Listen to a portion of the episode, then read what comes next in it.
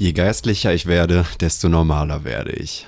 Das ist direkt zitiert von unserem heutigen Gast, Heiner Rust. Heiner, schön, dass du heute da bist. Ich freue mich wirklich sehr, dass wir heute mit, miteinander ins Gespräch kommen werden. Und ich freue mich auch, Konzi, dass du wieder da bist.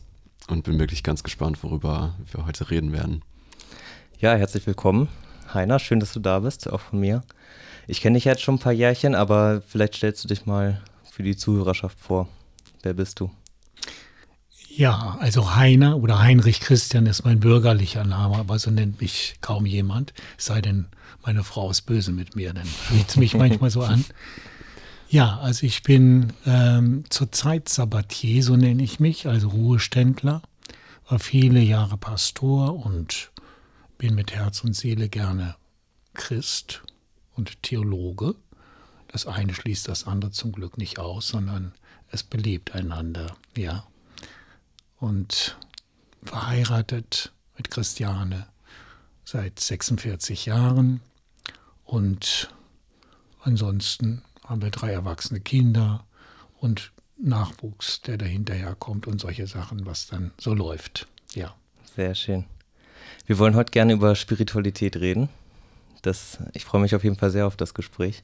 Sehr gespannt, wo wir da am Ende landen. Und vielleicht kannst du einmal einsteigen ins Thema, in dem du erzählst, was du mit dem Wort verbindest oder mit dem Thema verbindest jetzt gerade in deinem Leben. Also Spiritualität ist ein Thema, was mich in den letzten Jahren intensiver äh, bewegt hat, eben weil ich es auch unterrichte an unterschiedlichen Ausbildungsstätten und habe mich dann so auch vom wissenschaftlichen her damit befasst, was ist das? Heute ist es fast in aller Munde, man spricht von Biospiritualität und allen möglichen Dingen.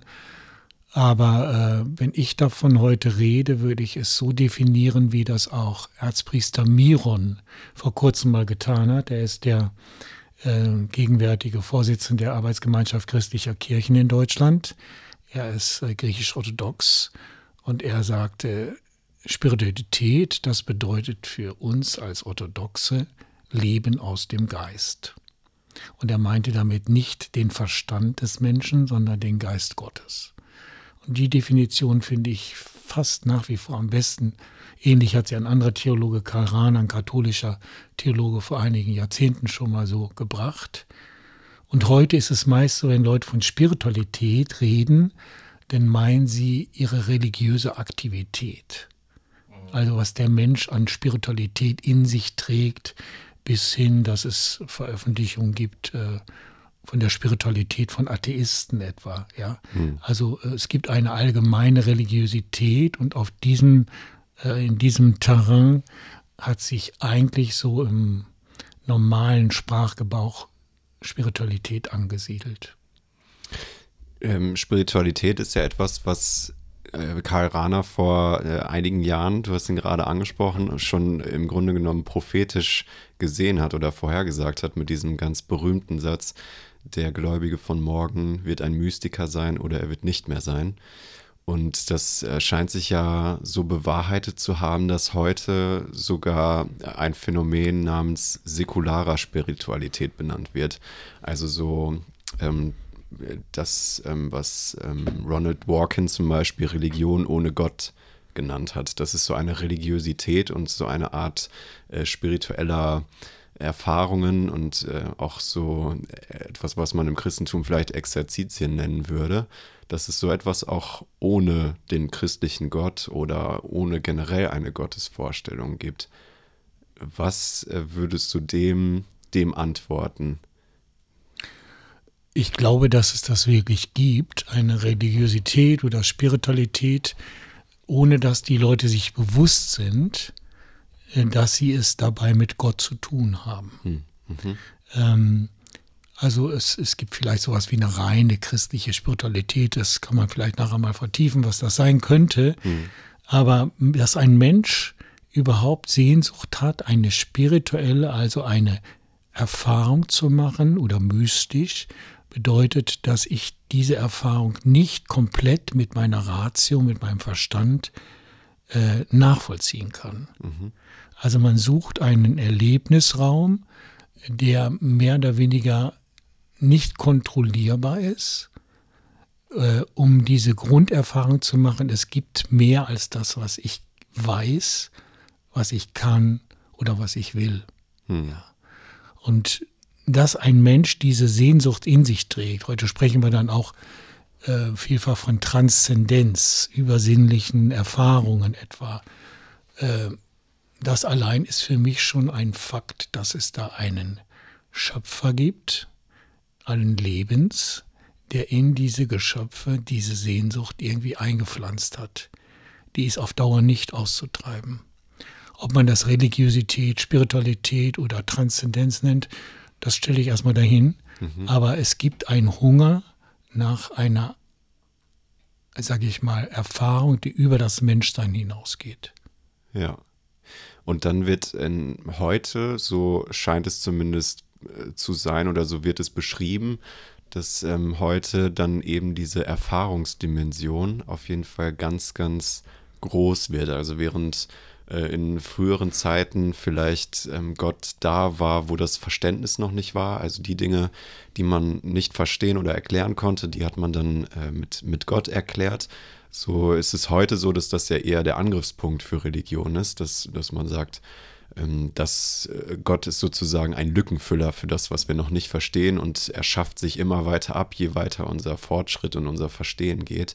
Und dem würde ich sagen, entgegengesetzt ist ja gerade das Erfahren von etwas, was sich kognitiv nicht, nicht erklären lässt und was auch gar nicht so sehr damit zu tun hat, dass man die Welt vielleicht nicht so versteht, sondern dass da irgendwie etwas in einem selbst passiert, dass man ein Erlebnis hat und ein Gefühl von etwas hat, ähm, was, was irgendwie so diese, dieses rationale Verständnis übersteigt. Und äh, wenn wir jetzt äh, zurückgehen in der Zeit, dann haben wir im Christentum eine ganz, ganz tiefe Wurzel, die, die, die da, äh, die, die wir so nachverfolgen können und die ähm, in, in der christlichen Mystik liegt, würde ich sagen. Also da ähm, wollen wir darüber vielleicht mal sprechen, was da, was es so alles in der Geschichte des Christentums und der Theologiegeschichte so an, an Mystik gab und vielleicht auch mal über ein, Person, ein paar Personen sprechen. Wer, welche Person wäre da für dich so die bedeutendste oder so eine, von der du sagen würdest, da ist ein, ist ein großer Schatz in, diesem, in dem Werk dieser Person? Das ist schwer zu sagen. Ich habe einige Personen in der Kirchengeschichte, die mich sehr tief beeindrucken. Ähm, zum Beispiel Franziskus von, Franz, äh, von Assisi etwa oder ähm, auch besonders der mittelalterliche Theologe, der hat in Köln viel gepredigt, Meister Eckhart, mhm. ganz genialer, sprudelnder Denker, voller Humor mhm. und Tiefsinn. Äh, oder in der Neuzeit jetzt etwa ähm, auch Dorothee Sölle, der Name ist für manche wie ein rotes Tuch. Sie war auch sehr äh, links in ihrem Denken und revolutionarmäßig unterwegs. Aber sie hat dann durch die Gotteserfahrung, die sie eigentlich als, als ziemlich spät als Durchbruch erlebte, ähm, da hat sie zum Beispiel diesen Zusammenhang zwischen Mystik und Widerstand thematisiert, mhm. wie wichtig das ist, dass ein Mensch, der Widerstand leistet gegen Ungerechtigkeit in dieser Welt oder in einem selbst, äh, dass dieser Mensch eine Verankerung in Gott und in Christus hat. Ne? Und diese Verankerung geschieht dann, nehmen wir mal Dorothee Sölle, dass ein Mensch nicht mehr so egozentrisch denkt oder lebt oder fühlt. Ähm, sie sagt, ich werde ich frei oder ich werde besitzfrei. Das war eine schöne, Be eine schöne Formulierung. Ja.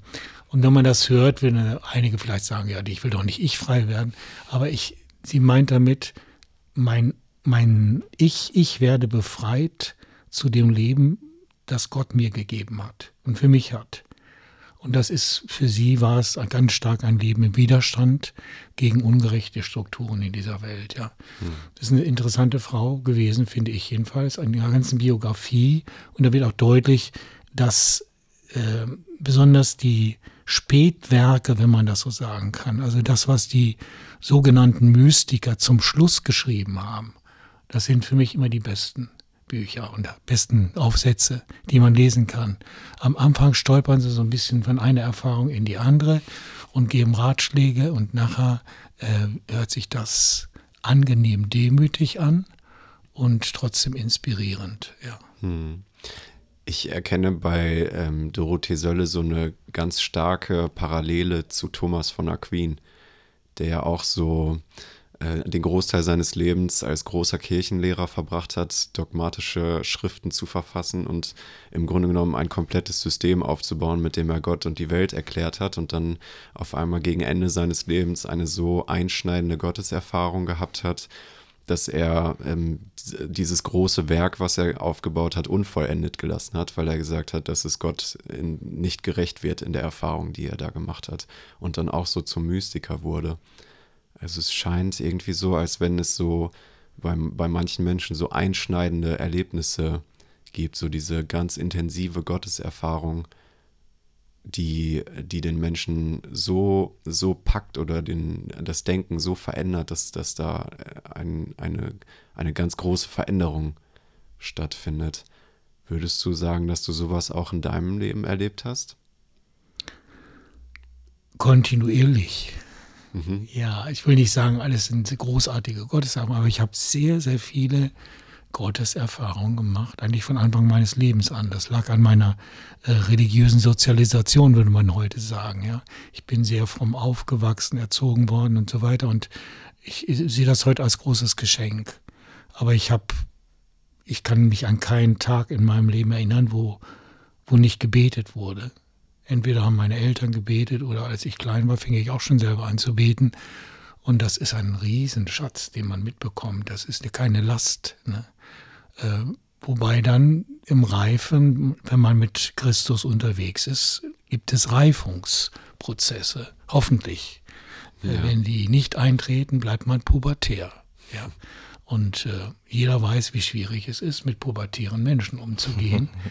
die immer meinen, das ist die Weisheitsletzter Schluss, was sie denken und sagen und tun. Und in Wirklichkeit ist es vorläufig. Das ganze Leben ist vorläufig oder hinläufig äh, auf die Ewigkeit zu. Und deshalb ist es ein ständiger Lernprozess. Und äh, so war das in meinem Leben auch. Ich habe als kleiner Junge viele Gotteserfahrungen gemacht, in Kontexten, die ich vielleicht heute gar nicht mehr so erlebe, aber auch im familiären. Meinem Großvater zum Beispiel war ein großes Vorbild im Glauben, lutherischer Christ, ein sehr schlichter Mann. Ähm, von ihm habe ich vielleicht auch das so abgeguckt, dass alles, je mehr man mit Gott Verbindung hat, umso mehr kriegt man Verbindung mit dem Leben. Also äh, er ging dann mit uns als Kinder durch den Garten und hat dann jeder Pflanze einen Namen gegeben oder wusste die Namen auch der Pflanzen etwa und hat immer hinzugefügt, diese Pflanze hat Gott gemacht. Diese Pflanze hat Gott gemacht. Jedes Mal. Das ist heute noch im Ohr. Mhm. Und alles, was er machte, war irgendwie durchwoben von Gottes Gegenwart. Das hat mich sehr stark geprägt, dieser Mann. Bei meinem Vater war es ähnlich, obwohl mein Vater war ein Geschäftsmann, Unternehmertyp und so. Und äh, aber auch er hat Jesus von klein auf an eigentlich kennengelernt durch sein, seine Eltern. Und dann kam der Krieg und so weiter, aber hat, hat eine tiefe Gottesbeziehung äh, gelebt. Und äh, er hat dann nicht so viel drüber gesprochen, aber wir merken das. Ja, das spürt man dass Menschen einen umgeben, die mit Gott leben. Ne? Und so habe ich viele Leute in meiner Kindheit erlebt, die mich sehr stark geprägt haben, positiv.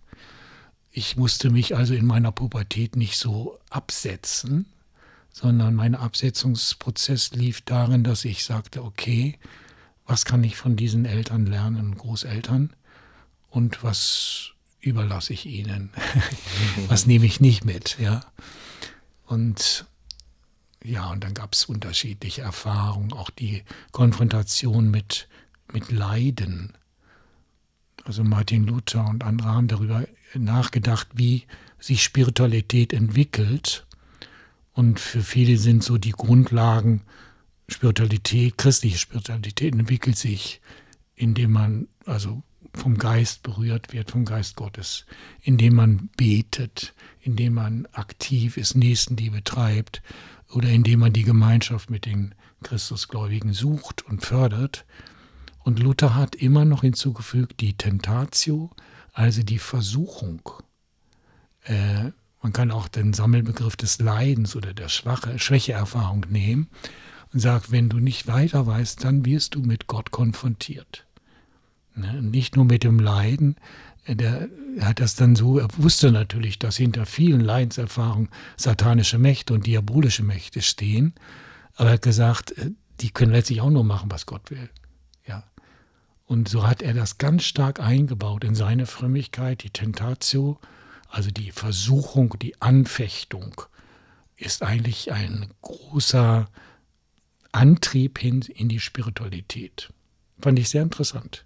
Hm. Und so habe ich das auch erlebt durch Leidenserfahrung, besonders im Krankheitsbereich oder anderen äh, Dingen. Äh, das hat mich immer wieder näher ans Kreuz gezogen, an Christus mhm. gezogen.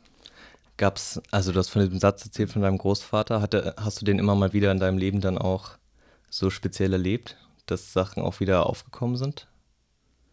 Also, dass ähm, du irgendwie 20 Jahre später gemerkt hast, das ist jetzt gerade wieder wichtig? Oder hat es sich kontinuierlich entwickelt und Sachen sind nicht wieder hochgekommen. Du meinst einzelne Grunderfahrungen von Spiritualität oder was meinst also du dabei? Also ich, ich bin ja erst 23, aber ich frage mich, wie, wie sich Spiritualität entwickelt über ein Leben. Mhm. Ob, ob ich jetzt darauf warten kann, dass Dinge wenn aus der Zeit, wo ich 10 war, wieder hochkommen, dass manches davon wieder wichtiger wird oder ob immer neue Dinge dazukommen, ob sich das nach außen hin erweitert. Wie hast du das erlebt? Sowohl als auch. Also es gibt Rückerfahrungen, ähm, die fast so ein, äh, ich würde sagen, Naivitätsprozess sind. Und Naivitätsprozess jetzt im positivsten Sinne, also das, ein Kindlichkeitsprozess. Du wirst eigentlich, wenn du Gott näher kommst, immer mehr ein Gotteskind. Äh, und das bedeutet, die Abhängigkeit wächst, das Bewusstsein der Abhängigkeit von Gott wächst enorm. Es bedroht dich aber nicht, ganz im Gegenteil, es beflügelt. Es setzt frei, es macht kreativ. Äh, in der Mitte des Lebens ist man mehr aktiv für Gott und sagt, ich, ich definiere meine Gottesliebe über das, was ich für ihn tue und was ich einbringe, wie viel Zeit ich einbringe und so weiter. Also ein, ein Gottes, ganzheitlicher Gottesdienst im besten Sinne. Ähm, und ich habe jetzt einige ältere, äh, ich habe mir vorwiegend Männer damals ausgesucht, so vor, weiß ich nicht, 20, 25 Jahren, wo ich gesagt habe, die sind meine Vätergeneration und das sind geistliche Männer. Und von denen will ich lernen, wie sie alt werden. Ja, das war interessant. Ich hatte so eine Liste, wie gesagt, etwa 20 Leute.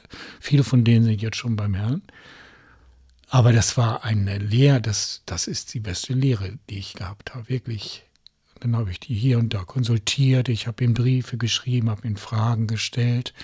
Und was eine Linie ganz deutlich war, dass sie zum Schluss immer mehr sagten, ich, ich weiß immer mehr, was Kindlichkeit bedeutet nehmen wir mal an, äh, Wolfram Kopfermann, einige kennen den Namen vielleicht. Wir waren auch befreundet, aber er war so 10, 15 Jahre älter als ich. Und äh, er hat zum Schluss ganz viel über die Abhängigkeit, die Kindlichkeit, das Vertrauensverhältnis zu Gott gesprochen und nicht etwa, äh, dass wir mit unseren Gebeten Gott sozusagen instrumentalisieren, was er alles machen soll, ja. Das ganze Gebetsleben ändert sich. Es ist mhm. viel vertrauter. Was ist da noch so rausgekommen aus den Briefwechseln? Aus, aus diesen. Aus den Mentoren. Ähm, dass sie sich auch sehr stark mit der Zukunft der Eschatologie befassen, viel mehr als früher im Leben. Das kann aber auch zeitbedingt sein. Das war so eine Zeitepoche, wenn man das jetzt zurückdenkt. Ähm, da hat man das nicht mehr so stark betont, in vielen evangelikalen Kreisen besonders. Es gab eine Zeit, da war das überbetont. Ähm, und dann ging das ganz zurück, weil man ja keine sich verirren wollte in der Johannesoffenbarung oder sonst wo, was man durchaus machen kann, ja. Mhm. Und äh, aber dennoch fast alle sagen wie die Freude auf die Ewigkeit wächst.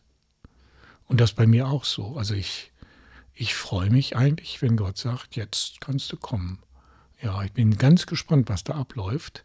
Mhm. Und äh, es wird jedenfalls besser als das, was ich jetzt erlebe. Nichts gegen euren Podcast. ja. Was würdest du jemandem sagen, der dich fragt, Heiner, wie werde ich alt? dass du alt wirst, passiert automatisch, solange, solange du noch in dieser Schöpfung zu Hause bist. Ne? Also, ja. dass du reifer wirst, äh, also dass du ein reifer Mann wirst, das passiert durch Lernprozesse, die Gott dir zumutet oder die du selber vielleicht angehst. Und das ist zum Beispiel jetzt die Frage, wenn ich das so formuliere, das ist eine ganz starke Kernfrage, wie christliche Spiritualität sich entwickelt was macht Gott, was gibt Gott an Anstoß, an Kraft, an Dynamis, an Energie und was ist, was erwartet Gott von mir? Und in der klassischen, äh, sage ich mal, in klassischen Ausführungen über Spiritualität ist das stark natürlich noch vom Katholizismus geprägt, dass die, das, was Gott von dem Menschen erwartet, immer wieder neu betonen wird, nach dem Motto, das können wir ja machen. Wir sollen viel beten, wir sollen viel Bibel lesen, wir sollen den Nächsten lieben, wir sollen jeden Tag möglichst ein paar gute Werke tun und wir sollen den Herrn noch zweckfrei loben und was man alles machen kann und Israel segnen und dann ist man schon ganz schön äh, aktiv, ja. Mhm. Ähm, und ich bin immer mehr da reingeführt, dass das Entscheidende nicht vom Menschen ausgeht, sondern von Gott. Dass Gott mir Fragen stellt, dass wenn ich bete, ich merke, er ist, er, ich kann ihn nicht fühlen. Ich, ich denke, er ist abwesend. Und trotzdem weiß ich innerlich, er ist mir so nah wie nie zuvor. Das ist eine ganz eigenartige Spannung, ja, die, die man erstmal begreifen, die kannst du auch nicht begreifen. Die kannst du höchstens so umtasten mit deinem Geist. Ne? Mhm. Ja, diese Erfahrung von der Abwesenheit Gottes, das ist ja etwas, was sich sowohl durch die Bibel, also in biblischen Schriften durchzieht, als auch durch die christliche Mystik. Das kommt mir auf jeden Fall so vor, als wenn das so ein zentraler Bestandteil christlicher Mystik ist, diese Abwesenheit Gottes oder diese Erfahrung der Abwesenheit Gottes zu machen. Und ähm, darin gleichzeitig dann aber auch eine Gotteserfahrung zu sehen. Ja, das kommt häufig vor, besonders in der mittelalterlichen Mystik, die sogenannte Leidensmystik auch dann. Ne? Bis dahin, dass sie sich, also die Mönche sich ja selber gequält haben, damit sie ein Leiden haben und äh, sich deutlich werden, wie schäbig sie sind und all solche Sachen. Ähm, da gibt es Überhöhungen. Jeder Mensch hat seine eigene Biografie, seine Wegführung, ähm, seine, seine Lernfelder die sind groß genug. Das können körperliche Leiden sein, das können soziale Leiden sein, Einsamkeit oder Überdosis von sozialen Kontakten ist ebenso schlimm, ja, dass man also nicht weiß, wie kriegt man das alles unter. Oder es kann materiell sein oder wie auch immer, die ganze Palette von Leiden. Und interessant ist in der lateinischen Sprache eben Passion bedeutet sowohl Leiden als auch Leidenschaft. Das heißt, genau diese Spannung wird da deutlich, aber ich bin nicht berufen, das Leiden zu suchen. Mhm. Also ich kenne keine Bibelstelle, die sagt, sucht mal, dass er möglichst viel leidet, damit er mich gut kennenlernt. Wenn ich aber mit Leiden konfrontiert werde, weiß ich, das ist kein Terrain des Bösen allein. Das ist immer ein, ein, ein Feld meines Lebens, wo Gott mir äh, sich mir mehr offenbaren will. Ja. Und Gott ist ein leidender Gott, ohne Zweifel. Aber darauf können wir sein Wesen nicht beschränken. Hm. Er ist ein leidenschaftlicher Gott. Er ist ein Gott der Freude. Er ist ein Gott des Lebens schlechthin. Ja. Bei Gott sprudelt es ständig. Ja. Ne? Du hast ja dein Buch auch so genannt, ne? Geist Gottes, Quelle des Lebens. Das ist so etwas, was, ja, mir, genau. was mir bei dir auch so hängen geblieben ist, dass du ganz oft davon redest, dass er, dass Gott das pulsierende Leben ist, dass er die Quelle des Lebens ist, diese, dieses, dieses ständig Erneuernde, ähm, die das Neue ständig schafft. Mhm. Ich muss sagen, ich habe das als Junge und ich würde sagen, das heute auch noch nicht so richtig in meinem Leben nachvollziehen können. Ich finde den Gedanken schön und ich finde das auch, also ich würde auch sagen, da stelle ich mich hinter. Und gleichzeitig verbinde ich damit, also wenn ich, wenn ich dein Buch gelesen habe, Geist Gottes Quelle des Lebens, dann war das eher ein, ich setze mich jetzt hin und lese erstmal. Und in dem Moment, wo ich mich gefragt habe, wo erlebe ich das, habe ich diese, vielleicht kannst du das nochmal, kannst du was dazu sagen, wie du das in deinem täglichen Erleben erlebst, wann, wann sprudelt es in dir? Warum verbindest du das mit dem Geist Gottes? Ich kann dir sagen, wie es jetzt ist. Also es ist mhm. eigentlich durchgängig.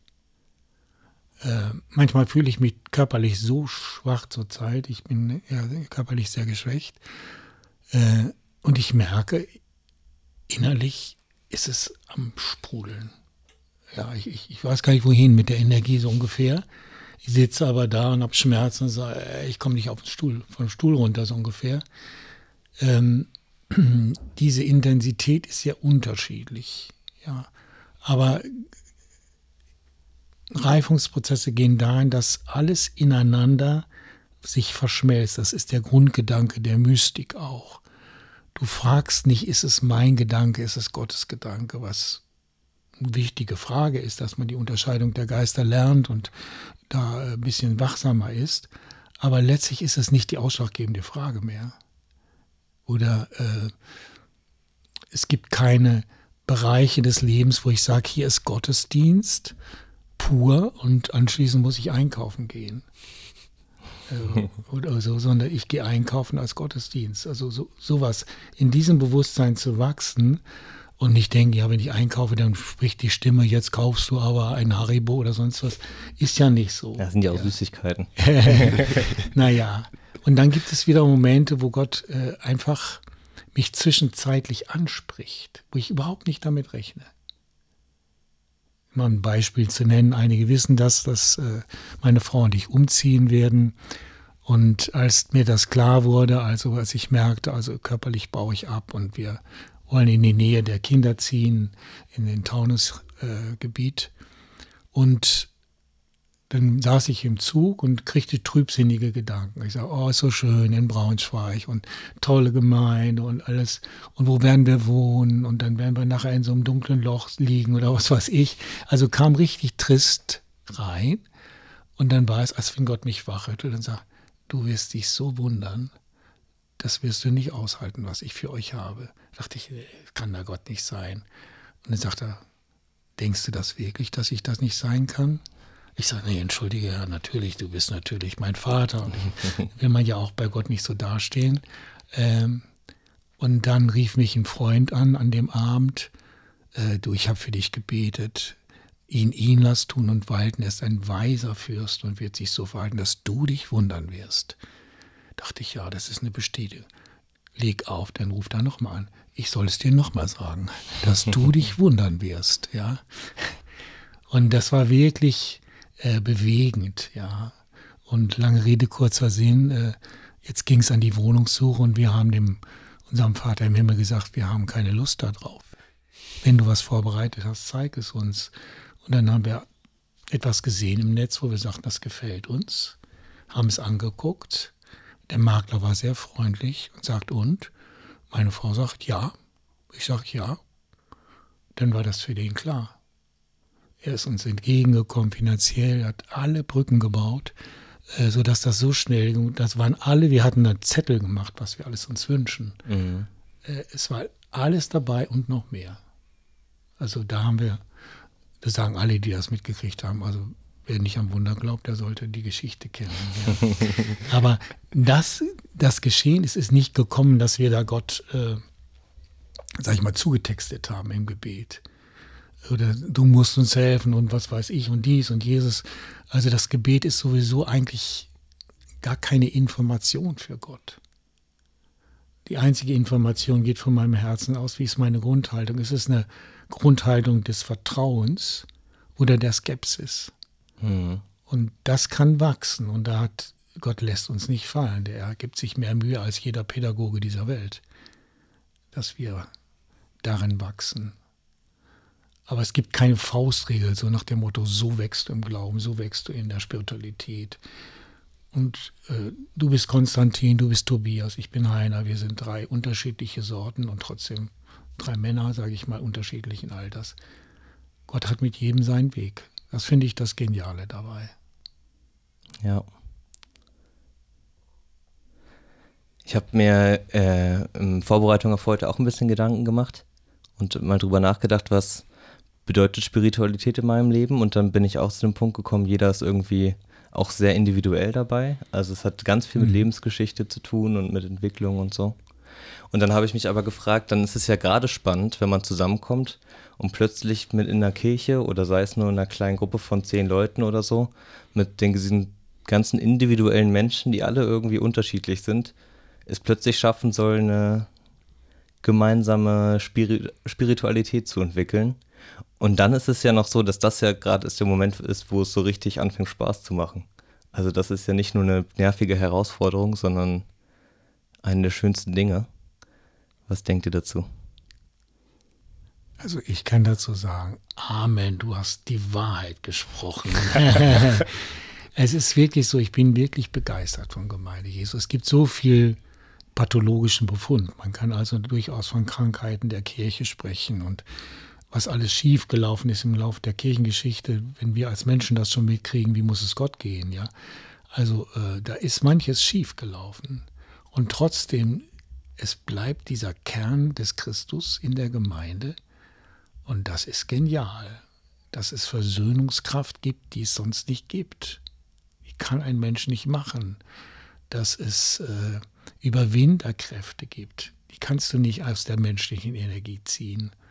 Dass es äh, etwas gibt wie, wie Liebe, wie Hingabe, die weit das übersteigt, was man menschlich erwarten könnte. Und vieles mehr, also jetzt so ein paar Konturen zu sagen, äh, das finde ich einzigartig. Und deshalb ist Gemeinde Jesu für mich wirklich äh, ein ganz massiver Ort der Hoffnung. Also äh, ich wüsste gar nicht, wie das ohne Gemeinde hier in der Kirchengeschichte äh, oder in der Geschichte der Welt zu Ende gehen würde. Ja, Gott setzt auf uns und äh, wenn wir über Fehlentwicklung in Gemeinde Jesu Christi oder in der Kirchengeschichte reden, dann sollten wir Gott fragen, was da für Fehlentwicklungen gewesen sind. Der Katalog wird wahrscheinlich nie enden. Mhm. Ne, das ist so. Wir Menschen machen immer gerne neue Fehler und meinen, wir machen es besser. Und dahinter steckt häufig das, was die Bibel Hochmut nennt. Das, das macht jede süße Speise bitter. Ne, also da kannst du noch so viel leckeres Zeug kochen, wenn da Hochmut drin steckt, sage ich mal, äh, im Bild gesprochen, dann wird das eine bittere Speise werden für alle. Ne? Und da hat Gott, ist Gott im Widerstand, wenn Hochmut auftaucht. Das ist der Punkt. Hm.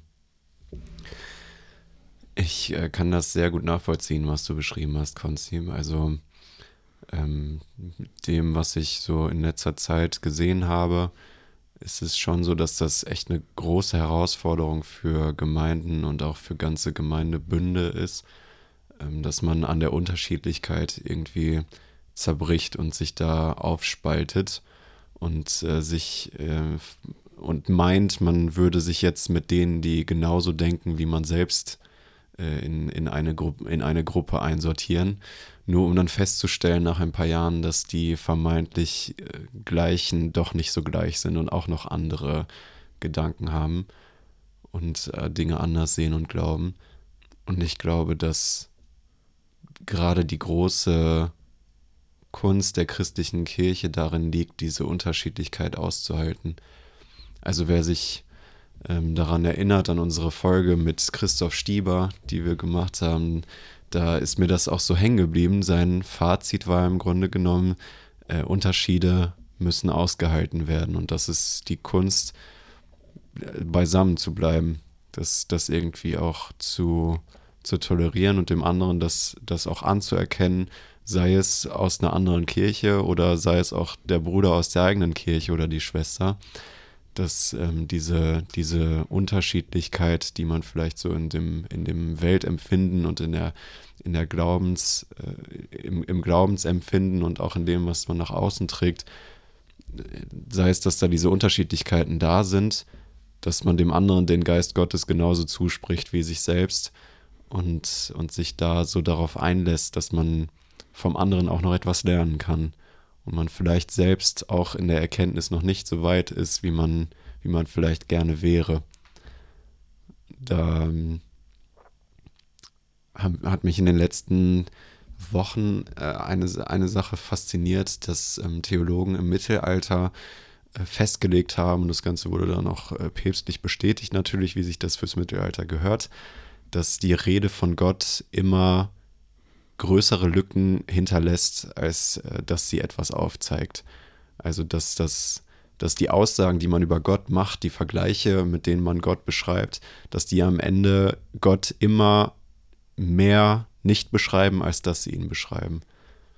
Und sich darin vielleicht so ein bisschen wiederzufinden und zu sagen, ja, ich mit allem, was ich an Erkenntnissen meine, über Gott zu haben und den Dingen, die, die ich meine, dogmatisch fest setzen zu müssen und zu sagen, so ist es und da ist ja alles klar, dass das äh, mit paulinischen Worten Stückwerk ist und dass da die Erkenntnis dann vielleicht doch noch mal um einiges größer ist und dass ich das gegen der Gegenüber oder die Gegenüber dann vielleicht gerade da ein, ein Stück weit mehr Erkenntnis hat, wo mir die vielleicht fehlt ich glaube, mit so einem Ansatz äh, kann man da wesentlich besser unterwegs sein, als zu versuchen, die eigene Gruppe immer weiter zu homogenisieren und äh, nur um am Ende dann alleine dazustehen, weil ich glaube, das ist die Konsequenz daraus. Je weiter man sich äh, aufspaltet und sagt, ich will, wir müssen hier das Gleiche teilen und so weiter, desto mehr bewegt man sich dahin, dass man am Ende alleine dasteht, weil ich glaube, keiner von uns wenn wir hier mal alleine in diese Kirche reinschauen, glaube ich, dass hier keine Person ist, die an das Gleiche glaubt. Exakt das Gleiche wie die andere. Und doch verbindet uns eben Christus und sein Geist. Das ist mhm. die Tatsache, dass wir uns immer wieder neu auf Christus zurückbesinnen, auf das äh, biblische Wort. Wir Am Ende ist es nicht der Glaube an Christus und seinen Geist, sondern es ist Christus und sein Geist selber, der uns verbindet. Das finde ich so schön daran. So ist und es. selbst da muss man ja sagen, dass also wenn man sagen würde, uns verbindet der Glaube an Christus und seinen Geist, dann hätte man schon wieder so ein Dogma, was, wo Leute zustimmen müssen und da würde ich mhm. bestimmt wen finden, mit dem ich mich da streiten kann. Aber es ist ja nicht der Glaube daran. Ja, es ist sehr gut ja. formuliert. Aber genau darum geht es, wenn man, wenn ich zum Beispiel von Spiritualität spreche, spreche ich letztlich von der Liebe, vom Glauben und der Hoffnung Gottes ja, um diese Trinität nochmal, diese dreifaltigen Worte zu nehmen, die ja immer wieder anklingen in neutestamentlichen Texten, besonders bei Paulus. Und äh, letztlich spricht er von, von Gottes Liebe. Das ist nicht die Agape, die wir aus uns herausdrücken können, nach dem Motto, dann muss Gott auch mit uns lieb sein. Das ist ja völliger äh, Wahn, eine Wahnvorstellung ist es geradezu. Ja. Äh, oder unsere Erkenntnis bleibt stückwerkhaft, 1. Korinther 13, was du auch beschrieben hast. Und diese Erkenntnis wird einem immer größer, je mehr man erkennt. Ne? Und dann heißt es beim Petrusbrief zum Beispiel, 2. Petrusbrief, dass wir wachsen in der Erkenntnis äh, und in der Gnade, wird das da kombiniert. Und das finde ich einen wichtigen Gedanken. Also Charis, die Gnade bedeutet im Grunde, ich, ich, ich habe das nicht selber hingekriegt. Es hat Gott mir gegeben. Gott schenkt uns, er offenbart sich uns. Ähm, ja, vielleicht soweit dieses. Und je mehr das passiert, umso mehr sprudelt es aus einem Menschen raus. Er wird also nicht, das typische christliche Spiritualität ist nicht, dass sie sich absondert, dass ein Mensch in die Höhle verkriecht und sagt, jetzt mache ich mal mystische Erfahrungsübungen da, oder sonst was. Da würde ich sagen, da gab es ja aber schon sehr gewaltige Ausprägungen von, von diesem Absolut. Rückzug. Ja, also ja. angefangen, im Grunde genommen kann man ja den, die, mit der Bibel anfangen, mit den Essenern, die sich da in den Qumran-Höhlen verkrochen haben, um die äh, Rollen abzuschreiben, ja. bis hin zu heutigen Gruppen, die meinen, sich mit dem Rückzug besonders heiligen zu können. Hm. Es gibt genügend ähm, wie soll ich sagen, äh, Heiligungsprozesse, die Leute verkaufen. Ich sag's mal so. Die sagen, das ist der Weg. Ja. Mhm. Ich setze mich oben auf den Baum im Eremit, ich bete 24 Stunden und wenn ich Tag mehr Stunden hätte, würde ich noch länger beten, so ungefähr. Die Säulenheiligen. Zum Beispiel, die Säulenheiligen oder Leute, die in die Krypta gehen, also in eine Verborgenheit hinein. Und das ist nichts, was gegen Gott ist. Die, Verborgenheit hat, spielt ihre Rolle. Mhm. Aber zu meinen, darin sei jetzt alles angelegt, was dann nach draußen geht, da sagt die Kirchengeschichte, dumm gelaufen ist nicht so. Da bleiben manche in den Klöstern und manche verstecken sich hinter Kirchentüren bis heute, machen die Mauern hoch. Hauptsache, der Herr hat uns lieb und wir ihn auch. Und das ist aber nicht das, was Gott möchte. Wenn der Geist uns ergreift, ergreift uns, erfüllt uns. Ich sage mal, Gott wird mehr in uns. Hoffentlich nimmt er zu. Aber in dem Fall drängt es uns praktisch raus. Wir werden hoffentlich äh, connecteder, äh, kommunikativer, wir haben, wir können mehr weggeben und so weiter. Diese Sachen. Das ist für mich was typisch Christliches.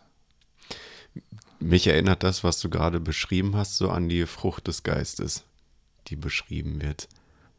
Ja. Dieses Zunehmen und dieses mehr, mehr davon, von dieser, von dieser, von dem, was aus einem, aus dem Inneren heraus, herausströmt dieser Barmherzigkeit und der Liebe. Ja. Also das fängt, sage ich mal, diese Quelle, ich nenne es mal als Sammelbegriff Heilig, ja. Heiligkeit. Mhm. Äh, Gott eins sein, ja. Das kommt zunächst von Gott selbst. Gott ist in sich eine trinitarische Einheit und eine Vielfalt zugleich, ja. Gott hat mehr Arten in sich, als Menschen denken können mehr Farbe, als wir uns vorstellen können, äh, mehr Energie, als wir durch unterschiedliche Energiemessungen überhaupt jemals erfassen könnten. Ja. Ähm, und trotzdem konzentriert er sich, er lässt los. Äh, der eine achtet den an der Höhe, also das trinitarische Modell. Das Loslassen gehört unbedingt dazu, zum Göttlichen. Je mehr du empfängst, umso mehr lässt du los. Und wenn das nicht in einem Gleichklang kommt, dann äh, wird das ein Ego-Trap äh, unter dem Stichwort Heiligung. Hm. Und das ist, äh, das ist auch fürchterlich, finde ich. Mhm. Zumal, wenn man ja Jesus anschaut, dann ist das gerade nicht der Rückzug, sondern das Gegenteil genau, davon. Jesus genau. würde man sagen, war ein Macher. Ja. Einer, der, der rausgeht und loszieht. Nein. Willst du das sagen, ja? Ich würde schon sagen, ja. Ja, Einer, der sich äh, eben auch zu denen hinbewegt hat, äh, mit denen keiner gesprochen hat. Genau, genau. Er hat schon, er ist seinen Weg gegangen, was er von, vom Vater her als richtig erkannt hat. Hm. Ne? Ja, stimmt. Es gibt natürlich dann auch ja. diese Innigkeit mit dem Vater, dieser, dieser Rückzug, der auch von Jesus ja. dann beschrieben wird an mehreren Stellen, ja. Das natürlich auch, aber es, es scheint irgendwie so ein, wie so ein ausgewogener Mix zu sein aus beidem dieser Innerlichkeit ja. und diesem Rückzug der Krypta, wie du sie genannt hast, und dann aber auch das, das Rausgehen und das, mhm. das Anpacken. Vielleicht kann man das gar nicht so, so sagen, es muss beides geben, sondern vielleicht war Jesus auch einfach sehr sensibel mit sich selbst und hat, hat eine gute Wahrnehmung für sich selber gehabt und wusste, wann er mal seine Ruhe braucht, aber war hm. auch jemand, der gerne fremde Menschen kennengelernt hat. Hm. Also vielleicht, ja, ich habe es in meiner, ich habe es oft so erlebt, dass daraus so eine Regel gemacht wurde. Wir müssen beides machen und es ist ja auch beides gesund für den Menschen und gut. Ja, aber ich dachte gerade, vielleicht war Jesus einfach aufmerksam. Mhm. Und das hat einfach, äh, sag ich mal, Heiligung hat diese, für mich diese drei Ebenen immer. Ja, also einmal äh, geht es um die Liebe zu Gott. Äh, also meine Gottesbeziehung, dass die inniger wird, dass sie lebendiger wird, dass sie natürlicher wird, dass sie äh, ins Leben eingewoben ist ja, und nicht losgelöst davon. Mm, ja. Das ist das eine. Dann geht es darum, dass ich den Weitblick habe, also die horizontale Ebene sehe, okay, mit wem bin ich jetzt zusammen? Okay, hier sitzen gerade zwei junge Männer. Okay, ich sitze in einem äh, Art Studio. Man kann auch sagen, das ist ein Arbeitszimmer, ja. Äh, aber es ist, ähm, ich, ich bekomme eine Beziehung zur Umwelt. Wenn ich was Negatives sehe, werde ich an das Erbarmen Gottes meist erinnert. äh, was, was kann Gott aus diesem Menschen, was kann Gott aus dieser Situation machen. Es gibt keine total finsteren Aussichten, wie, wie David das zu beschreibt. Finsternis ist, ist nicht finster bei dir. Es gibt immer diesen, diesen Hauch der Ewigkeit da drin, ne? Hoffnung. Und dann äh, bezieht sich das auf mich selbst, äh, dass ich anfange, mich lieben zu können. Äh, und das ist kein böse, äh, böses Wort, wenn ich sage, ich, ich, ich mag mich. Das ist schon mal ganz gut. Das hat Petrus hingekriegt, ja, und hat dem Herrn auch gemocht. Aber äh, das sind Anfänge und dass man sagt, ich, ich komme immer mehr in einen Frieden, auch mit mir selbst. Ich, ich definiere mich nicht durch das, was ich nicht bin, aber sein möchte oder durch das, was ich äh, war, äh, sondern ich bin. Gehört das, ist das ein Alterungs-, also ein Reifungsprozess? Oder wie macht man das? es gibt auch ältere Menschen, die das, ja, das glaube ich, nicht so auf den Blick haben. Es hm. ist schon auch eine Gnade. Aber das gehört für mich zur Spiritualität dazu. Wenn wir hier über Spiritualität hm. reden, heißt das ja, wie, wie, wie gestaltet sich die Gemeinschaft mit dem lebendigen Gott? Oder wie kommt Gott in mein ganzes Leben rein? Und zwar bis zum letzten Atemzug. Ne? Und das bleibt immer spannend. Ich finde jeden Tag spannend, auch wenn er langweilig ist. Ich würde gerne anknüpfen bei dem, was du gerade gesagt hast, dieses Wahrnehmen, das ähm, in Beziehung treten mit, mit dem, was sich um einen herum befindet. Da hast du ja dich in letzter Zeit, würde ich sagen, mehr mit beschäftigt und hast das Ganze ökologische Spiritualität genannt. Was meinst du damit? Was ist das? Ja, das ist eigentlich genau das, weil ich glaube, dass Gott zu jedem Geschöpf, zu allem, was er geschaffen hat, eine Beziehung hat. Hm. Äh, wie man die jetzt beschreibt, aufgrund des biblischen Zeugnisses, da gibt es sicherlich noch Gesprächsbedarf, um zu besseren Formulierungen zu kommen. Aber äh, wenn Gott zum Beispiel mit der Erde, mit dem Land einen Bund schließt, dann nimmt er das ernst. Oder wenn Jesus seine Jünger sendet, Markus Evangelium zum Schluss, geht hin, verkündigt das Evangelium der ganzen Schöpfung. Oder wenn es im Kolosserbrief Kapitel 1 heißt, dass Christus sein Blut vergossen hat zur Versöhnung von allem. Pan bedeutet, das ist nicht nur die Menschen. Ne?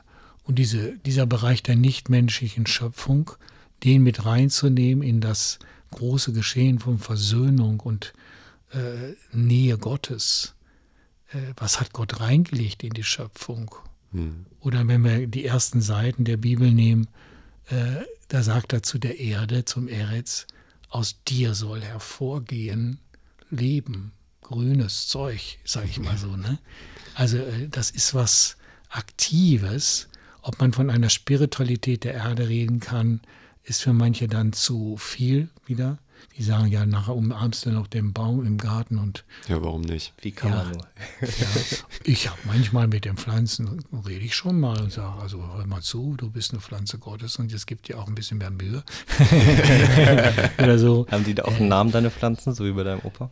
Nicht, nicht alle, aber einige ja, schon. Okay. Ja. Aber bei den Tieren so, dass das ist eine Krücke, die ich mir dann gebe, dass ich Tieren äh, so richtig menschliche Vornamen gebe, um, um äh, eine Beziehung zu ihm als Leben zu haben. Ne? Und das machen ja viele bei Haustieren nur, aber was ist, wenn da eben eine Mücke oder äh, die, äh, oder was weiß ich, was könnte im Garten stehen? Ein Tiger, der ausgebrochen ist aus dem Braunschweiger Zoo. Ja? Genau. Ja, da musst du sagen, der Löwe aus dem Titus, Tiger, komm herbei. naja, aber ich sage mal, das ist, ist ein großes Feld. Aber wenn wir glaube ich, in so eine ökologische Spiritualität hineinwachsen, also dass wir Beziehung bekommen zu der nichtmenschlichen Schöpfung, äh, dass wir in einer gemeinsamen Erwartung stehen. Die ganze Schöpfung seufzt, sie erwartet das Offenbarwerden Gottes. Das erwarte ich auch, ja. Und das ist was Schönes da.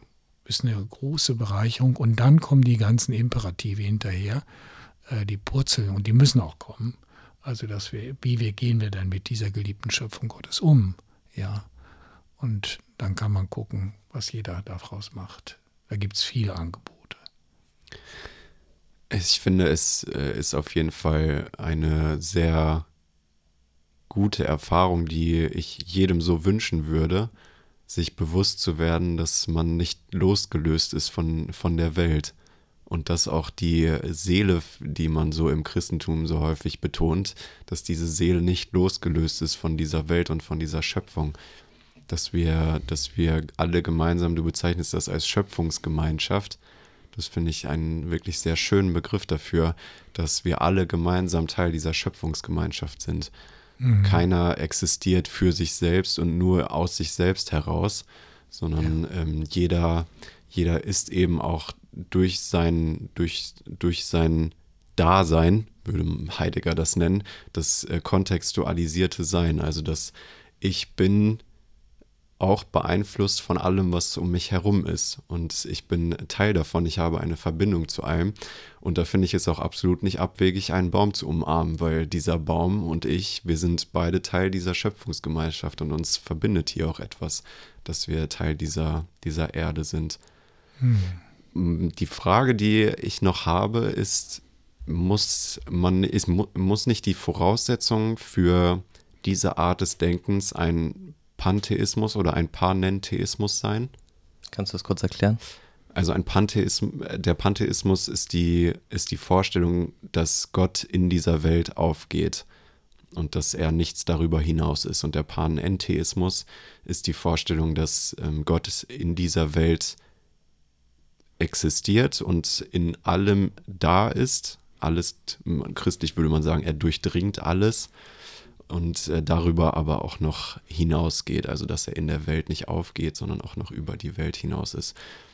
Das ist ja dann aber doch eine Vorstellung, die äh, vielen vielen Christen und auch so in der christlichen Tradition nicht so populär ist und die auch so ein bisschen ähm, so ein bisschen auch auf, auf Widerstand stoßen könnte. Vor allem, wenn man dann von so etwas wie solchen Begriffen wie der Erbsünde oder der gefallenen Schöpfung redet, dann irgendwie da, da das als, als Voraussetzung zu haben, dass Gott dann in allem drin ist, das scheint ja erstmal ein Widerspruch zu sein. Ja, kommt immer darauf an, welche Ausformung man da hat. Also wenn ich sage, äh, Panentheismus, Gott geht in der Natur auf. Ich sage es einmal so. Dann habe ich eine klassische Naturreligion. Ich habe in der Regel keine, keinen Gott, der zu mir spricht, der kommuniziert. Ich habe keinen Gott, der mit mir leidet. Äh, ich habe keinen versöhnt, versöhnend aktiven Gott, den ich in Christus erkenne. Mhm. Ja. Und dementsprechend, ich glaube, dass es sowas gibt wie eine, äh, eine Spiritualität in der nichtmenschlichen Schöpfung, die aber natürlich äh, nicht gleichzusetzen ist mit Gott. Genauso, wenn ich sage, du bist ein Sohn Gottes, du bist ein Kind Gottes, behaupte ich doch damit schlicht und ergreifend und auch überzeugend, mir könnte ich das mit biblischen Belegen äh, sogar, dir sogar deutlich machen, der Christus wohnt in dir, ja. So ist das anmaßend, so zu reden? Ist das Anthropozentrismus oder sonst was? Und da sagt jeder, nee, das ist doch, ist doch normal, so, das steht ja in der Bibel. Ja. Mhm. Aber das andere steht auch in der Bibel. Zwar ein bisschen verschleierter, aber Gott hat sich nicht aus dieser ganzen Schöpfung rausgezogen. Im Klartext eine Naturreligion, und da will ich auch eine deutliche Grenze setzen, die sagt, Gott ist die Natur oder die Natur ist Gott. Punkt. Mehr gibt es nicht zu sagen. Da würde ich sagen, dumm gelaufen. Gott quatscht dazwischen. um es mal deutlich äh, zu sagen, Gott hat geredet in seinem Sohn. Sprich, also im, im wörtlichen Sinne quatscht er da dazwischen mit ja, seinem Wort, mit seinem Logos. Genau, ja. genau. Ne? Er, wird, er wird Mensch und er hat sich uns offenbart als ein versöhnender, liebender Gott. Das kannst du in der Natur nicht erkennen. Da kannst du Ansätze davon erkennen, hm. aber nicht in der Klarheit. Hm. Ja. Letztlich ist es doch die Erkenntnis, dass wir, so, also dass wir als Menschen untereinander, egal welche, äh, zu welcher, von welchem Kontinent wir kommen, das ist ja was, dass wir alle gleich viel wert sind und zusammengehören. Das breitet sich schon aus. Und jetzt die Erkenntnis, dass es sich aber nicht nur auf die Menschen reduziert oder vielleicht auf die Hunde, die wir zu Hause haben, sondern dass wir als eine, als eine Schöpfung gleichwertig zusammenkommen. Und es gibt weder die Abgrenzung von die Natur ist Gott und wir sind anders als die Natur, also sind, sind wir nicht Gott, aber auch nicht andersrum, dass Gott nur in uns ist, sondern dieses Bewusstsein dafür, dass dieser Planet, vielleicht auch dieses ganze Universum, alles gleich viel wert ist. Also nicht nur die Würde des Menschen ist unantastbar, sondern die Würde des Geschaffenen ist vielleicht auch unantastbar. Ja, das ist das, was äh, eigentlich seit 20, 25 Jahren diskutiert wird in der äh, UNO. Ja. Hat die Erde ein Recht? Hm. Ach, wie es Kinderrechte gibt oder so. Und es gibt Vorläufer. Aber bis jetzt die Industriestaaten haben sich äh, immer wieder geweigert, äh, hier zu Beschlüssen zu kommen, weil sie natürlich dann ihre ganze Wirtschaft etwas anders aufstellen müssten. Ja. Mhm. Äh, aber letztlich geht es darum, das zu verankern auch, was eine Hilfe wird, wenn man ethisch argumentiert. Mehr ist es ja nicht. Also mhm. wenn ich sage, okay, deshalb müssen wir so und so umgehen und die Nationen sich verpflichten dazu, aber du merkst bei den ganzen Umweltdokumentationen, äh, äh, die wir in der letzten Zeit haben, die werden beschlossen und die Industriestaaten äh, kümmern sich wenig drum, sage ich jetzt mal so. Ne? Und von daher ist das, das Ringen um die Erdrechte wichtig, so wie das Ringen um die Rechte der Kinder zum Beispiel vor ein paar Jahren ganz stark im Mittelpunkt stand. Ne? Mal sehen, wo wir da noch hingeführt werden. Ja, ja letztlich ähm, macht das Ganze ja auch nur Sinn, wenn man es in dem Erwartungshorizont der Eschatologie, also der letzten Dinge, sieht. Und ähm, ich, ich würde jetzt mal beispielsweise äh, Wolfhard Pannenberg aufgreifen, der vom Kommen Gottes spricht und dieser, der, der Gott, der dieses berühmte Zitat, er kommt uns aus der Zukunft entgegen von ihm, dieser Gott, der im Kommen ist und der äh, in dieser Schöpfung schon der kommende Gott ist und dieser Schöpfung schon einwohnt, aber gleichzeitig nicht, nicht nur das ist, sondern er ist auch immer noch der Kommende.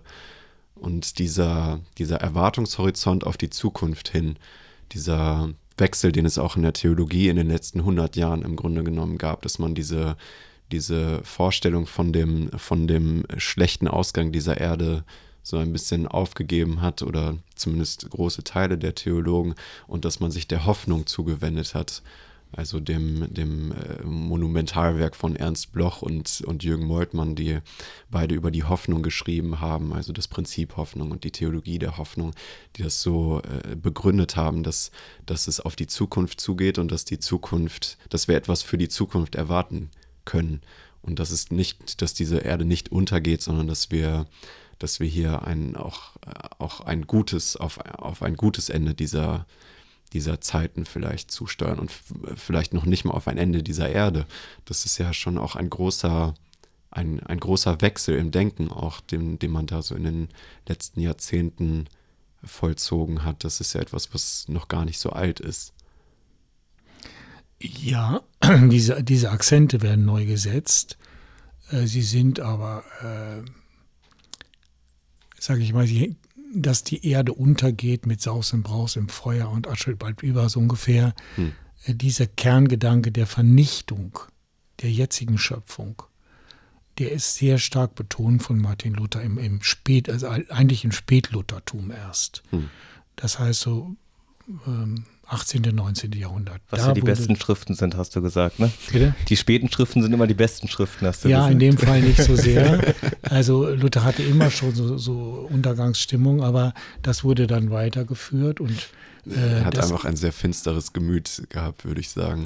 Ja, ne, also mit dieser Tentatio, die du ja auch vorhin beschrieben hast, diese ständige Anfechtung und dieser Deus absconditus, den er beschreibt, dieser abwesende, dieser unheimliche Gott und so, das sind alles so Anwandlungen, auch seine tausend, äh, die, seine Vorstellung vom tausendjährigen Reich, ähm, dass das alles immer schlimmer wird und der Papst dann mhm. ja für ihn der Antichrist war und so weiter und dass das, dass das so hineinreicht bis in unsere Zeit und so mhm. auch das Vorstellen und das Denken unserer Kirchen so doll geprägt hat. Mhm. Und da hat es schon ein Umdenken gegeben. Im Katholizismus war es im Zweiten Vatikanum, die ganz deutlich betont haben, die Erde wird, äh, ich weiß, ich würde es jetzt frei zitieren, sie geht also nicht unter im klassischen Sinn, sondern sie wird verwandelt. Hm. Ne? Mhm. Das Wort der Verwandlung, der Transformatio da reingenommen.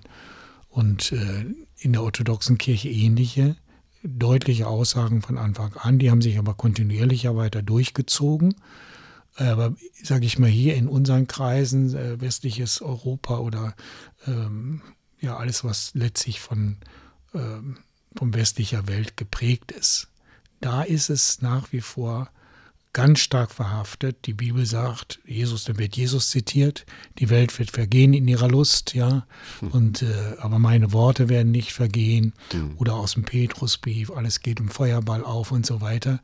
Und das sind so typische Einseitigkeiten, sage ich mal, in der Theologie, die sich herausbilden, wenn man einzelne Stellen der Bibel nimmt und man muss ja den Gesamtentwurf äh, erstmal irgendwo ja. vor Augen kriegen. Ja. Und die meisten Heresien und Irrlehren entstehen eben so. Und jede Kirche hat ihre eigenen Irrlehren, sage ich jetzt mal so. Aber gerade diese eschatologische äh, äh, Negativsicht, die hält sich ziemlich wacker in sogenannten evangelikalen Kreisen. Mhm. Ne? Und da muss man mit der Bibel mal ein bisschen äh, anders rangehen und auch die Augen öffnen. Da gibt es ganz andere Aussagen. Ja. ja, wie schön, dass die Bibel äh, ganz divers ist und ganz unterschiedliche Aussagen hat. Ja, und äh, das macht den Spannung und die Reichtum aus, aber das, mhm. da kommst du wieder zu dem, was du vorhin so formuliert hast. Eigentlich, je mehr ich in der Bibel lese, merke ich, okay, ich verstehe, ich kriege nicht alles auf einen Nenner. Mhm. Ja. Wenn ich Theologie treibe und denke, jetzt habe ich alles im Griff, hm. dann habe ich Theologie überhaupt nicht begriffen. Ja, das äh, Thomas von Aquin ja. hat diese Erfahrung gemacht. Ja. Genau. Theologie heißt, Gott nimmt mich in den Griff, nicht ich, ich, ich ihn. Ja. Und das ist der eigentliche Punkt. Hm. Wir sind schon eine ganze Weile dabei, aber ich würde gerne ein Thema noch, noch mal anschneiden oder wieder aufgreifen. Ich hatte es vorhin schon einmal reingeworfen. Wie funktioniert gemeinsame Spiritualität? Oder wie, vielleicht eher die Frage, wie kann gemeinsame Spiritualität in den nächsten 10, 15 Jahren funktionieren? Wie, wo hat sich das hinentwickelt? Was denkt ihr dazu? Ich glaube, ganz allgemein kann man ja erstmal sagen, dass die Chancen so gut wie wahrscheinlich schon lange nicht mehr standen für gemeinsame Spiritualität. Wie meinst du das? Dass äh, der, das allgemeine, die allgemeine Akzeptanz und auch der Wille dazu, Spiritualität zu erleben, dass das so hoch ist wie lange nicht, würde ich sagen. Also vielleicht seit der Aufklärung nicht mehr, vielleicht. Hm. Mhm. Und ich glaube, dass die Chancen da auf jeden Fall wirklich riesig sind. Das, äh, was ja auf jeden Fall zu beobachten ist, ist, dass die Antworten auf die spirituellen Fragen nicht in der Kirche gesucht werden, weil man dort eigentlich keine Antworten sieht wenn man jetzt mal so von außen drauf schaut, dann äh, kann ich das auch sehr gut nachvollziehen, dass man, dass man meint, in der Kirche gäbe es keine, keine Antworten auf die spirituellen Fragen.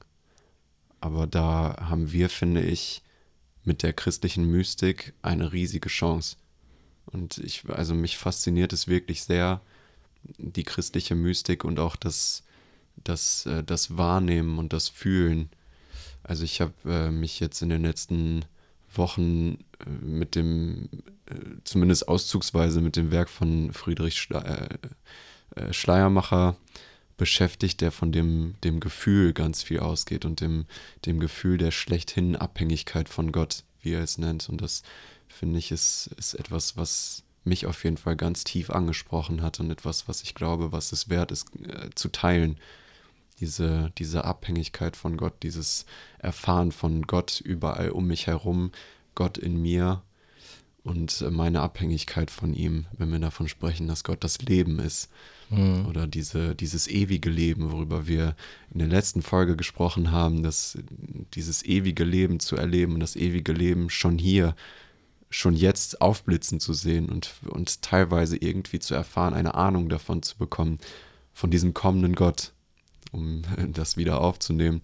Der Gott, der im Kommen ist, der äh, diese der, der Neues schafft und um mich herum, aus mir heraus, also überall um mich herum ist und da so diesen Blick dafür zu öffnen. Ich finde, das ist für mich zumindest jetzt gerade so die, die größte spirituelle Erfahrung und das, das, wo ich finde, das ist es wert, geteilt zu werden. Das, ich würde das halt gern gemeinsam erleben. Also für mich, also es wirkt auf mich so, als ob sich Spiritualität so ein bisschen in, in den Kirchen, die ich so in meinem Blickfeld habe, auf Lobpreis, auf gemeinsames Singen und Gebet beschränkt.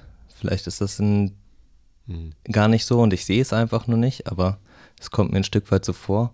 Und sowas wäre auch was, was ich, also wo ich spannend finde, wie erleben wir das gemeinsam? Wo kann man sich gemeinsam auf solche Gedankenprozesse und Erlebensprozesse einlassen? Wie Ja, es gestaltet ist, man das? es ist halt ganz unspektakulär, würde ich sagen. Das äh, ist ja keine. Ja, wie soll man, wie soll man es vergleichen? Ja, aber wie wird Also- aus dem Individuum Tobi, der sich damit beschäftigt, eine Wie Gemeinschaft, das die sich, ja, also Aha. das meine ich mit gemeinsamer Spiritualität, Mhm. dass aus der individuellen Erfahrung eine gemeinschaftliche Erfahrung wird. Und da muss die individuelle Erfahrung nicht drin aufgehen oder die gemeinschaftliche Erfahrung muss alles umfassen, was die Einzelnen denken. Hm. Aber das finde ich eine wichtige Frage für unsere Kirchen. Das wird eine wichtige Frage werden.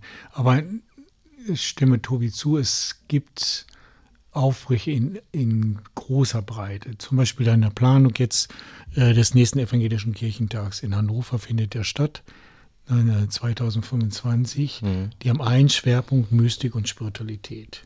Ja, das wäre vor zehn Jahren völlig undenkbar gewesen. Ja, da hätten die alle gesagt, auf keinen Fall. Wir sind doch nicht fromm, so ungefähr. Ja, äh, ich sage das mal so krass, ne? Ähm, Und außerdem sind die meisten christlichen Mystiker und Mystikerinnen auch ganz schön abgedreht. Ja, die können ja auch abgedreht sein, aber es, Abgedrehungen gibt es in alle Richtungen, Ja. sage ich mal so.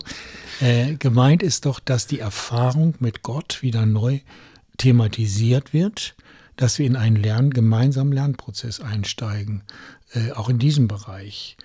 Und äh, die rationalistische Verengung des Christentums seit der Aufklärung, dass so alles, was ich denke, das ist, äh, da kann ich mich drauf verlassen, das ist doch der größte Irrtum des, äh, des, der letzten Jahrhunderte gewesen, sage ich jetzt mal so. Was wir brauchen, ist eine, eine neue ähm, Verortung unserer Ratio, unseres Denkens.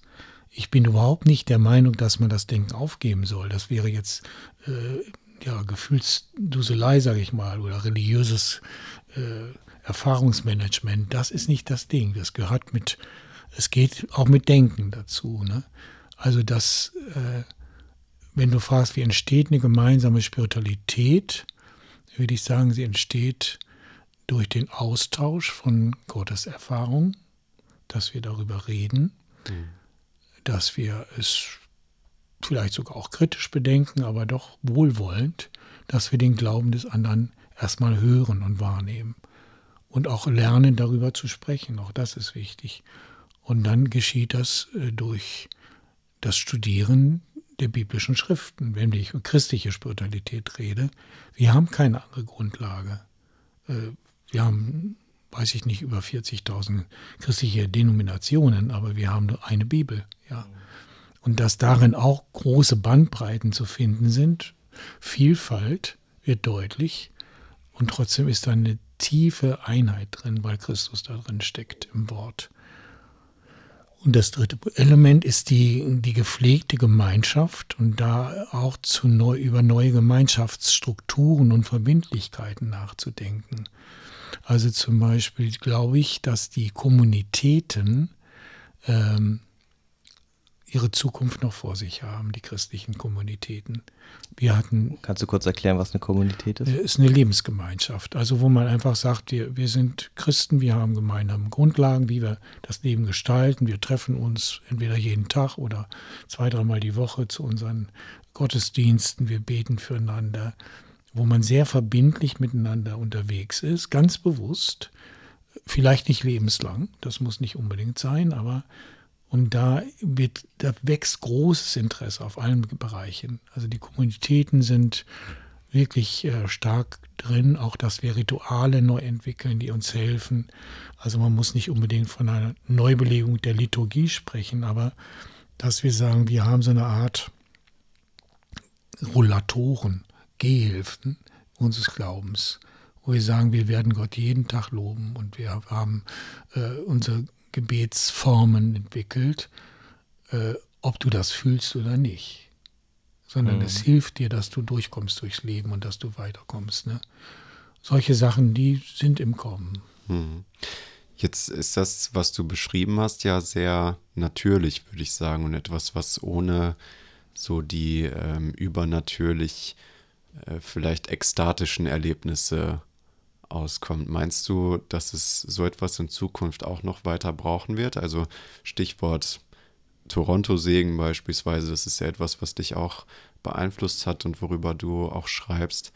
Ähm, glaubst du, dass es auch, auch dieses Element von Spiritualität in Zukunft brauchen wird oder dass sich das verändert?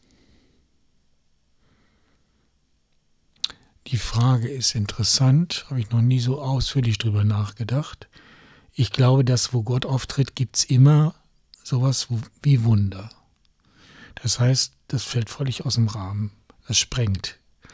Äh, ob das ekstatisch ist, also unter Aussetzung von unseren Kontrollmechanismen, lasse ich mal dahingestellt sein. Also als die 5000 gespeist wurden, haben sie alle gegessen, die waren nicht in Ekstase. Jetzt, jetzt haben wir so, ne? Das heißt, wir brauchen schon äh, das Wunderbare, die, die Energie Gottes. Und die Energie Gottes sprengt alle unsere Denkmöglichkeiten. Und das ist, das ist für mich ganz wichtig. Ich bin zum Beispiel, du fragtest vorhin, was mich heute beschäftigt hat. Unter anderem zum Beispiel wird demnächst ein äh, theologisches, theologischer Konvent innerhalb unserer Glaubensgemeinschaft stattfinden, unserer Kirche. Und das Thema ist Steh auf und geh, die Heilungskompetenz der Kirche und äh, der Gemeinde Jesu. Und das finde ich erstmal toll, dass sie es überhaupt aufnehmen. Theologischen Konvent mit 500 Pastorinnen und Pastoren äh, dass das thematisiert wird. Ne? Und viele denken, ja, jetzt müssen wir spontan Heilung, aber es ist viel umfassender. Also Heilung ist mehr als Gesundheit. Ne? Und da zum Beispiel thematisieren, wir haben es unter anderem mit Energie Gottes zu tun. Das kannst du nicht einfach lernen. Äh, also Energeia wird oft in der Bibel übersetzt mit Kraftwirkung oder mit Wirkung, ja. Äh, und damit zu rechnen, das wird, glaube ich, normaler werden. Das ist, nicht, das ist normal für einen Christ, dass er damit rechnet, dass Gott mit seiner Energie eingreift, ja. Was bei den Menschen unmöglich ist, ist bei Gott möglich. Das ist ja auch einfach Gott. Also genau. so muss man ja Gott, das ist ja nicht nur ein Wunder, was er irgendwie mit einem Zauberstab machen kann und sonst ist er auch ein normaler Mensch, sondern das ist ja Gott. So ist es. Ja. Ne? Das ist doch ein schönes Wort zum Abschluss. Das ist Gott. Ja, danke Heiner, dass du heute da warst und mit uns gesprochen hast. Es hat mir wirklich ganz viel Freude gemacht. Ich äh, verspüre auf jeden Fall ähm, den Bedarf für eine zweite Folge mit dir. und ähm, ja, danke, dass ihr uns zugehört habt bis hierher. Und ähm, wenn ihr euch mit uns austauschen willst, wenn du uns gerne etwas schreiben möchtest oder uns etwas mitteilen möchtest, dann kannst du uns gerne an die E-Mail-Adresse schreiben, die in der Beschreibung zu diesem Podcast ist. Weiterglauben at bs-friedenskirche.de.